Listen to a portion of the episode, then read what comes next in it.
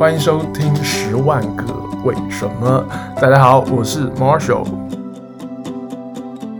那今天我们会继续跟大家聊一聊韩国的生活，韩国人民对本土品牌的保护，以及韩国的房价，还有韩国的娱乐圈。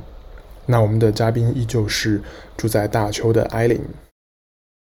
呃，这边外卖是挺挺流行的。我我在以前没有来韩国之前，我记得我看过一个节目，就是说韩国的外卖就厉害到哪种程度，可能就是你在公园里面野餐的时候，嗯，你在那么多人的情况下，你点一个炸鸡，那个那个送外卖小哥都可以，一定可以很精准的找到你，而且非常快速的送到你面前。嗯，但是我觉得韩国的外卖，它虽然外卖业挺发达的，也外卖是相当发达，但是它的外卖的种类非常的单一，尤其是可能你到了晚上之后，可能九点钟之后，你基本上连能点到的外卖就只有炸鸡了。会不会还是炸鸡、炸酱面跟海鲜面？还是这三个？海鲜面跟炸酱面你都点不点不到了，你只能点炸鸡。韩国其实还是受中国文化影响很深，所以其实他们也是会过一些，呃，传统的中国节，对不对？我记得，呃，我们很早以前，就是我在国内的微博上可能会有看到过一些类似的言论，就比如说可能说韩国窃取了中国的节日之类的吧。嗯嗯。啊，但是呢，其实韩国人他们。反正我是没有见到他们有在过端午节啦，但是他们过的那个中秋节，他们叫做秋夕。嗯，然后我感觉虽然是同一天，然后但是他其实过的方法是非常不一样的。就是我们国内的话呢，可能呃，当然两边的那个共通点都是一个一个要发家家人团聚的一个日子，但是我们国内可能更在意的是说。现在的家人坐在一起吃饭，然后一起吃月饼什么的，嗯、对吧？是。但是韩国人呢，他讲究的是全家人聚在一起，然后给祖先哦祭祀这个过程，嗯、就是他们会做花一整天的时间。有有，我看到有的人甚至是可能凌晨前一晚上的凌晨，他们就开始准备那种各种料理，然后就为了。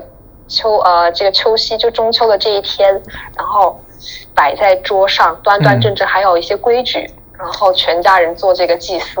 哦，所以真的是完全不一样，他们吃的也不一样吧？就是也就是没有月饼这种嗯类似的东西，没有月饼，没有月饼，但是他们有其他的糕点。那那个糕点呢？嗯我我我总觉得我在国内呢，好像有吃到过类似的东西，但是又不太一样。但是我我一下子也想不起来我在国内吃到那个是什么东西，嗯、有一点像年糕的东西吧，但里面放了各种馅料。然后他们、哦、他们重要的是吃那个，然后翻译过来中文是叫做松饼。嗯，嗯，而且在韩国就是给祖祖先或者是给逝去的人做的料理呢，他们是不能就只能放一点点盐，然后其他调味料是不可以放的。哎，这个好像也是跟那个以前中国好像也是，以前古时候去祭祀那些先烈，好像也是不能放盐的那些祭祀的肉，好像也是有点这种共通点哎。这一段历史我就不是特别了解了啊，但是我自己亲身体会过以后，我就觉得哎，过的方式是挺不太一样的感觉。是是是，嗯，那之前双十一你们有有在有在做一些电商吗？我那天看到他双十一有一个叫什么？Pepero Day 是吧？对就是那个巧克力棒嘛，对，不对？呃，它那个 Pepero 就是我们吃的那个百奇吗？那是叫啊，对对对，就是那个就类似的东西吧，对不对？他们对他们他们这个东，他们那个商品就叫做 Pepero，然后它其实是类似于过的，有点像情人节的那个意思了，就是男生女生可能会互相送这个东西，然后朋友之间他们也会互相送，哦、就是送一一整。袋，然后里面可能有各种各样的口味，好几盒。然后，呃，但是，但是我前几天我先生就有问过我，他说：“哎，单身节是你们国内叫的名字吗？就是可能韩国的一些电商或者是新闻媒体也开始就是在报道我们这个国内，嗯、然后也也会想要相应的做出一些可能折扣呀、活动啊什么的。嗯、但是我自己感觉可能就没有我们国内那么的。”火爆吧，嗯嗯，所以就基本上还是大家就送送巧克力啊，就一起那个。就是韩国很挺挺喜欢过各种情人节的感觉。韩国人民现在他们有在流行网购吗？韩国的网购业也是非常发达的，而且基本上他们可以做到你今天下单，明天就可以配送到你家。可能当然这也是跟他们的那个位置比较，就是什么说距离比较相近吧，就国土面积比较小嘛。嗯，他们电商这一块是挺发达的，基本特别是，呃，我前我看一下，我应该是两个礼拜以前听、嗯、早上听到那个广新闻的时候，就有谈到说，呃，十月份吧，十月份的话呢，可能因为这个疫情的关系，然后韩国的电商的那个销售额是增长了百分之二十还是多少？嗯、但是相对来说，那个百货商店啊，什么大型购物中心，他们的那个销售额就是下跌的非常厉害。哦，那其实，嗯，感觉跟国内或者这个全球的情况都还是很像啊，就是传统的这个百货公司开始慢慢的受到了威胁。那韩国它的电商是自己的平台吗？我那天看了一下，网上有个叫什么 G Market 啊，我不知道是不是比较大的一个。啊、G Market Coupon。然后还有什么 Eleven Street，他们其实挺多的，就是不会，我觉得我自己感觉就是不像我们国内可能最大的就是一家独大，嗯、或者是就两三家那么突出。嗯、就他们的，呃，甚至是韩国很多他们自己自己就有自己的网站，就很多品牌他们有自己的网站，特别是那些服饰呀。或者是家具什么，他们有自己独立的自己品牌本身的网站，就他们购物网站是非常多的。哦、然后你可能在他们的主流浏览器上面搜索的时候，它下面会出来这个产品，但它同时会出现可能有呃七八个七不同的购物网站的链接，嗯、然后你可以选择一个你觉得最合适你自己的去买。那就是可以、嗯。但是我我问过我身边人呢，他们最多买的话，就可能买日用品啊，或者是呃。使用的最多的还是那个 Coupon 的那个平平台吧。哦，哎，他们都是韩国自己的自己的品牌，自己的公司是吗？哦，对，主要是。哎，我觉得这一点让我觉得真的很很佩服，或者我真的很好奇，因为我觉得韩国的很多各种各样的这些平平台啊，或者品牌，其实都是他们本本地的品牌，然后感觉都还挺保护这个本土品牌的。嗯、就我。我觉得他们自己是挺骄傲的，就就是挺拥护自己国家的品牌的。比如说你在路上、街上，你看到开的最多出现的车一定是现代跟起亚，用手机最多人使用的一定是三星。是我今天还在看那个它的，当然我没有查到一个准确数据，他就是说安卓在韩国的这个占有率是百分之五十以上的。就是苹果可能相对、嗯、相对于其他各个这种大国而言，它的占比是相当少的一个地方。对，就是因为我感觉，呃，对于所有年轻人来说，苹果的吸引力是相当、嗯、相当大的。嗯，那哪怕是韩国不少，真的不少，就是很多大学生什么，他们都最喜欢的品牌可能还是苹果的东西。但是与此同时，他们一定也会拥有一个。国产品牌的东西，比如说三星的手机啊、啊电脑啊，或者是其他周边的东西，一定是有的。我记得你之前跟我说，他们也没有 Spotify，对吧？就是听歌也是用的是他们自己的那个啊，对，音乐的 APP。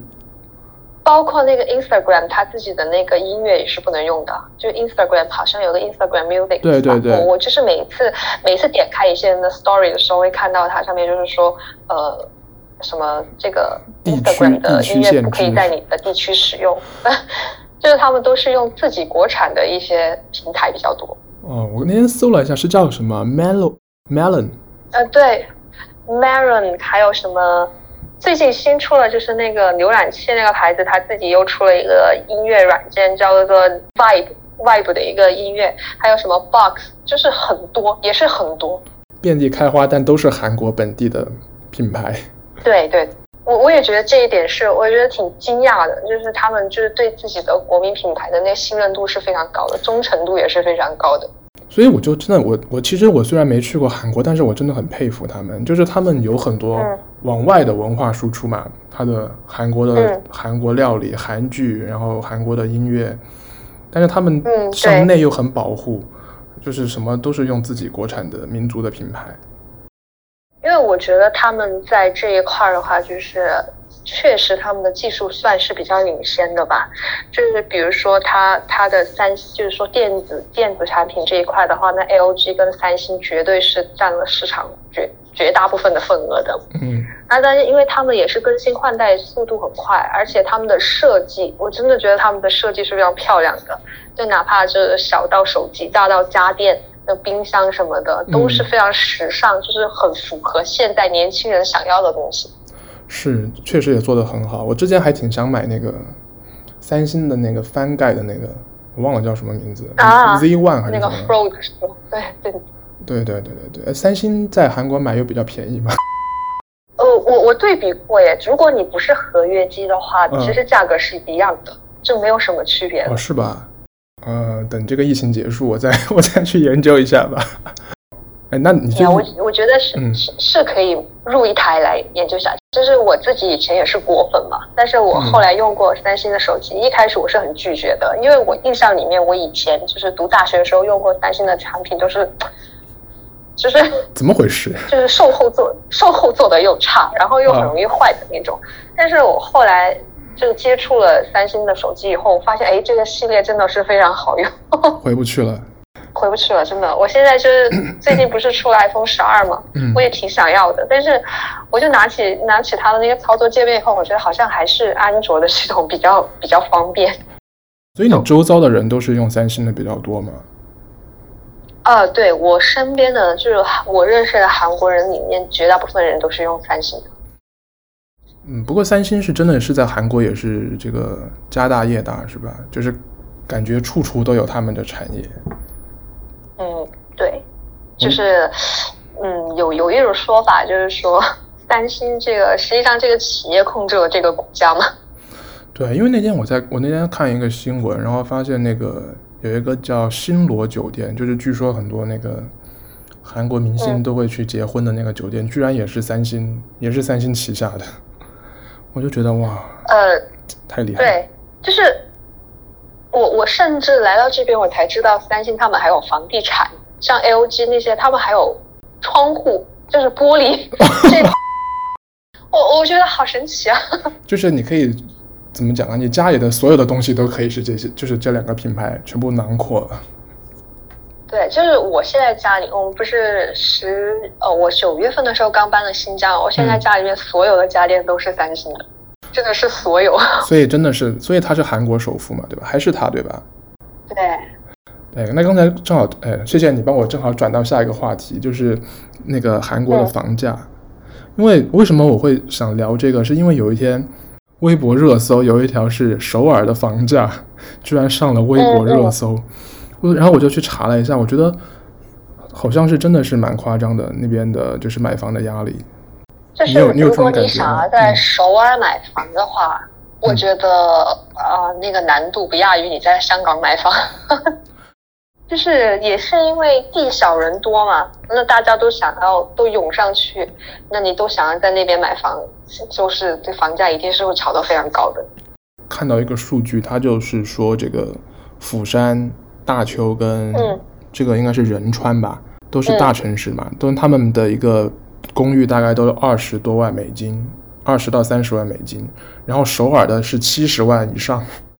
首尔应该是第一房价最高的，然后釜山的房价也也也比较高，然后其他城市对比起来的话呢，可能就容易很多。嗯，因为首尔那边，因为我现在有一个朋友，他就在首尔嘛，嗯，然后他们现在。呃，她的婆家就是她老公那边，嗯、他们家据据说好像也是一家 C 一家公司的 CEO 吧，嗯，然后应该应该也算是比较有家底的。然后他们住的那套，那就是他家婆他们自己买的那套房子，好像现在的话应该是七亿韩币吧。哎，by the way，这个韩韩币我真的是很难算，每次我都要用那个借助一些软件。是，直到我现在就是我我身边这些呃中国留学生教了我一个最简单的方法。嗯，他说你就把那个呃乘以六，乘以六啊，除以六还是乘以嗯对，乘以六。比如说比如说一千韩币，嗯，就是不是乘以六，是一千韩币就是六块钱人民币这样算。不是乘以六，不好意思，我数学特别不好。哦，乘以六，就六块到七块韩币这个样子，你就基本上用这个概念去算。那可能一亿七七七亿的话，就是好，哎，我数学也不好，我突然也发现了。是，我们都是文科生嘛，我记得对吧？我不是文科生，但是我数学也不好。所以当时你们有就一直决定说，你跟你的先生就决定在大邱，还是中途有考虑过去别的城市买房？因为他本来就生在这个城市，那他的工作、他的朋友、他的家人都在这边，嗯，所以的话，而且其实如果你让我类比的话，我会觉得大邱的生活节奏更像我们云贵川这一带的，就是稍微那么慢那么一些，嗯、然后就是生活。幸福指数吧，你可能要觉得高一些，就悠闲一些。我知道首尔那边是非常节奏非常快，压力非常大。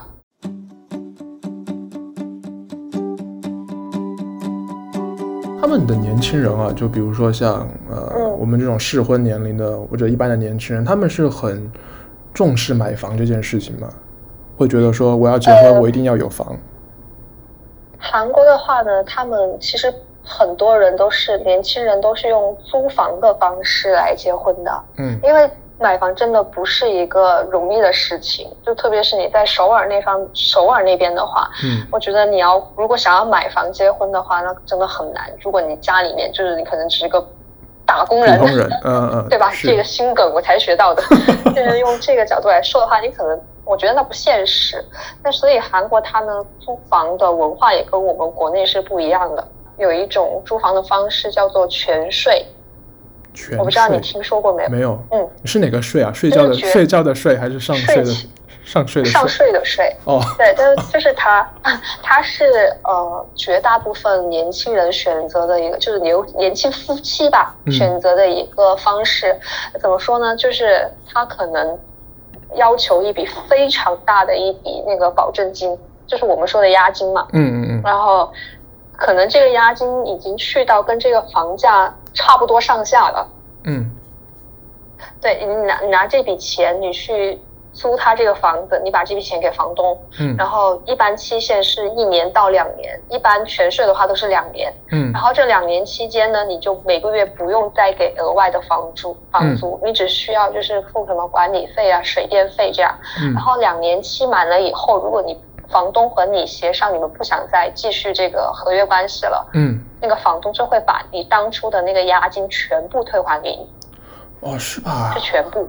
那其实是相当于他没有花任何一分钱，就除了那些管理费之外，可以这么理解？对对对。然后，所以那那这个，那你这笔可能很多人就会说，那你既然都有这一笔押金了，你干嘛不去买房了，对吧？嗯。那那其实这笔押金呢，你是可以从银行贷款贷出来的。然后，期间当然你因为它是银行贷款嘛，那你在全税这个期间，你可能每个月就需要付给银行一些利息，但是也不会太多吧。然后当这笔钱就到期了以后，就是你们这个合约关系结束了之后呢，这笔钱呢，就是你可以拿去偿还给银行付你的那个，就是你贷出来这个贷款嘛。哦，哎，好神奇哦。然后呢，嗯。对，那对于那个房东的话呢，他这个期间他是可以拿你这笔钱去做其他的投资，他是这样子的一个方式。嗯，哎，我真的觉得太神奇了。但是感觉对这这一点，我当时也是觉得，嗯、哎，好神奇啊！这个是最合适的一种方式。那它当然它也有月税，月税就是我们国内说的那种押二付一，但他们不是押二，嗯，他就算是月税，它的那个保证金也是非常高的。他可能会要求你，呃，押三千万呢，四千万呢，五千万呢，可能就是压在那，然后你每一个月再付，呃，像我们国内那样，可能付四五千、三四千这样。但是那个钱你就是得付的了，他不会，那他最后你期满了以后，他就会把你押的那三十万还给你。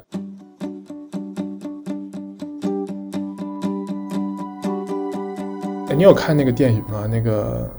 寄生上流，我不知道韩国是怎么怎么怎么翻的。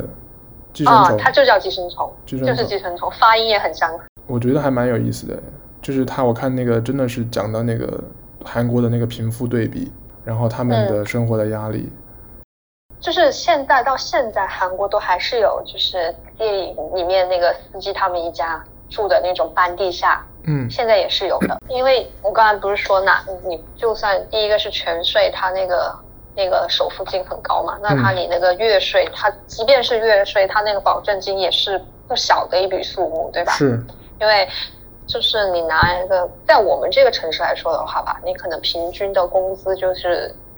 平均，我是说平均哈，嗯、可能就是一百八十万韩币样子。那你要拿个三四千万去做压押金，也是一个压力非常大也很困难的事情啊，对吧？是是是。那所以的话，很多人他们可能就会租这种半地下室，他可能相对来说他那个保证金就会比较低一些。然后或者是或者是去租那种单间，还有更甚的就是住那种考试院。考试院我听说可能只有十平。什么叫什么叫考试院？哦，就是很小很小的一间。嗯。但那种的话，你可能就就只用月租这样就可以了吧？好像就是你押二付一这样，就我们国内的那种概念，你就可以用了。所以很多人真的是不要说买房了，可能租房都很困难。是，所以贫富差距还是还是存在的，就是这个电影还是有它写实的一部分。对啊，毕竟这是一个财阀控制的国家嘛。韩国真的让我越来越好奇，真的是文体两开花，各行各业都是走向国际了。我觉得韩国人他们嗯，对于这种，比如说在国际上拿了奖呀什么，他们是觉得是一件非常骄傲的事情，嗯、一定是奔走相告的那种状态，就是全民都会为这个事情感到非常的骄傲，嗯、然后一定会把这个电影就是大家国内贡献的票房也挺高的，所以就是美谈嘛，这是一个。嗯。哎，那下面来聊 聊一个话题是那个，嗯，你嗯，深深也是这个时尚博主。那韩国的时尚这一块，你有什 你有什么感受？呃，我觉得吧，我从来没有在一个国家或者是一个地方能够感觉到那么统一的一个潮流风向，就那么整齐。这 为什么？为什么用整齐来形容？就是、真的是非常的整齐，但就是比如说。那种呃卡其色的风衣，嗯，每到春天或者秋天的时候，嗯，街上男男女女一条街望过去，基本上都穿的是这样子的衣服，都是同一个品牌吗？呃，就是可能品牌不一样，可能略微细节不一样，但是整体的款式是一样的。嗯、然后女孩子吧，也就是。比如这段以前之前不是流行过那个什么泫雅风，就是夹那些夹子，可能你望过去，十个女孩子里面八九个都是那个样子。这点我跟我的先生也讨论过，他也觉得说，哎，韩国人的风格是很统一的，就是现在流行个什么风向，然后你就会发现街上百分之七八十的人都是都穿成那个样子了。那他们是怎么做到的呢？因为有一些杂志啊，或者这个时尚类的节目。我觉得也跟呃，就是那些偶像团体有关系。他们这边还很，现在都还很流行写博客嘛。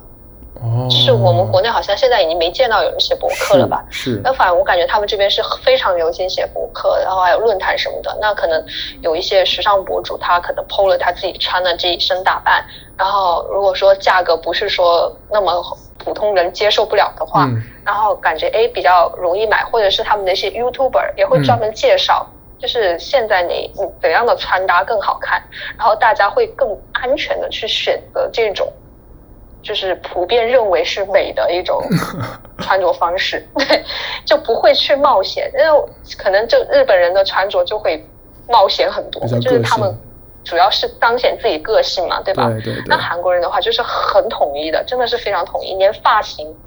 都很相似，嗯，所以你你现在有加入这个队伍吗？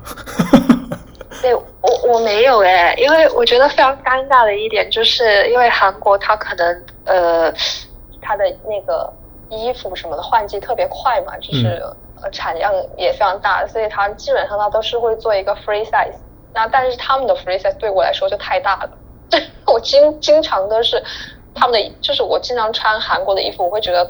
太大穿在我身上，因为我本身是属于比较瘦小一点的嘛。嗯嗯嗯。哎，那你哎，你之前那个还很频繁往国内就是两边跑的时候，嗯、你会带什么东西回来吗？就比较多人想希望你带的伴手礼啊，或者一些呃韩国的特产。嗯，最多最多最多让我带的肯定都是化妆品。面膜吗？对我。哦，面膜呀，还有那些呃一些彩妆产产品，就是韩国自己的一些彩妆产品，因为它本身价格很亲民，嗯嗯，然后就是你你买多少你都不会太心疼的那种，然后它可能颜色呀各方面又很跟得上现在的时下流行的一个潮流，嗯嗯嗯。特产的话，我感觉好像也没有什么特别的吧，可能红参那些健康食品，其实真正需要的人还是挺少的。嗯，好啊，我现在好想吃炸鸡啊。下一个阶段会继续去上课吗？我可能要，呃，我我的打算是学到四级以后，嗯，然后五六级的内容可能会自学，然后去参加那个韩国韩语能力考试，因为我想着说，你可能还是需要有那个能力证，嗯，你才方便去找到一个比较好的工作。因为我现在还蛮想要赶紧去找工作的，因为我在这边也浪费了挺多时间的了。而且而且因为现在，对，嗯，对啊，疫情的关系又比较受限，移、嗯、移动比较受限。嗯，对，一个是疫情，再加上我本身，因为可能如果我在首尔那边的话，因为他中国人也比较多嘛，可能一些面向中国的一些企业也挺多的，嗯、那可能机会就更多一点。那相对于我在大邱，其实。我觉得我是没有什么特别的优势的，就是你会说中文不能算是一个优势，怎么说？没有那么多华人，没有那么多接触吧？我觉得。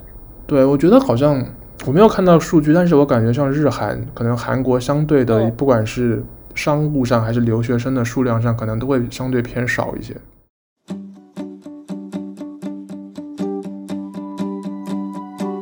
现在是韩国时间已经十一点，晚上十一点多了，很感谢艾琳这么晚还和我录这期 podcast。然后，谢谢你关于韩国生活跟韩国见闻的分享。那我们的节目每周四左右会更新，在以下几个平台可以听到：Apple Podcasts、Spotify、SoundOn、网易云音乐、喜马拉雅还有 Breaker。谢谢你这个礼拜的收听，我们下周再见。